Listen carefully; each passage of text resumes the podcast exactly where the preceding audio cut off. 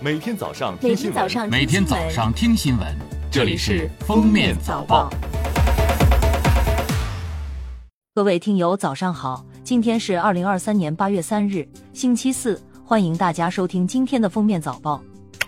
首先来听今日要闻。近日，国家网信办研究起草了移动互联网未成年人模式建设指南征求意见稿，将全面升级青少年模式为未成年人模式。移动智能终端应为不同年龄段未成年人提供差异化使用时长管理服务。在面向不满八周岁用户的未成年人模式中，移动智能终端应支持默认使用总时长不超过四十分钟，同时提供家长豁免操作。移动互联网信息服务提供者应为未成年人提供分龄内容服务。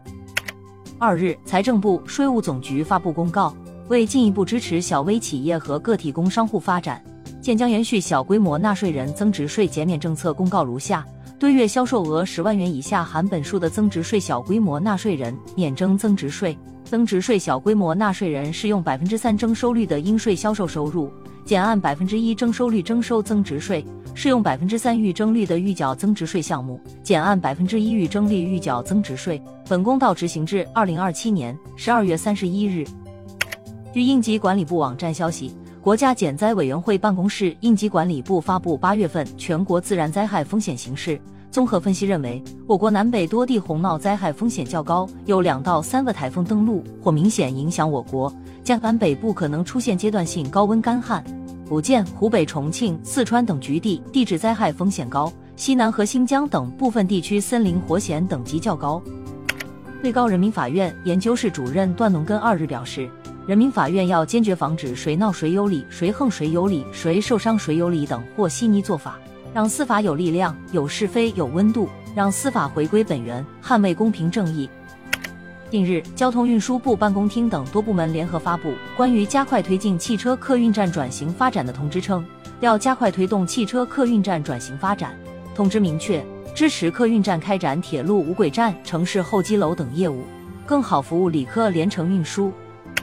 下面是热点事件。未来几天，随着副热带高压外围暖湿气流的输送。再加上冷空气的配合，北方降雨重心将转移至东北一带。此次东北地区降雨持续时间较长，局地或伴有激烈的强特流天气。中国国家男子足球队原主教练李铁涉嫌受贿、行贿、单位行贿、非国家工作人员受贿、对非国家工作人员行贿案，分别由湖北省赤壁市监察委员会、赤壁市公安局调查侦查终结，移送检察机关审查起诉，经湖北省人民检察院指定。由咸宁市人民检察院并案审查起诉。近日，咸宁市人民检察院已依法向咸宁市中级人民法院提起公诉。中国足协网站二日发布处罚决定，此前在比赛中长乖裁判的辽宁沈阳城市足球俱乐部队官员段鑫被禁止进入比赛体育场八个月，罚款人民币十五万元。足协在处罚决定中称，段鑫因对裁判员判罚不满，辱骂裁判员，裁判员出示红牌将其罚离替补席。随后，段鑫实施暴力行为，击打裁判员面部，造成不良社会影响。最后来听国际新闻：美国司法部特别检察官杰克·史密斯八月一日在华盛顿公开起诉书称，前总统特朗普因涉嫌试图推翻二零二零年美国大选结果被提起刑事指控。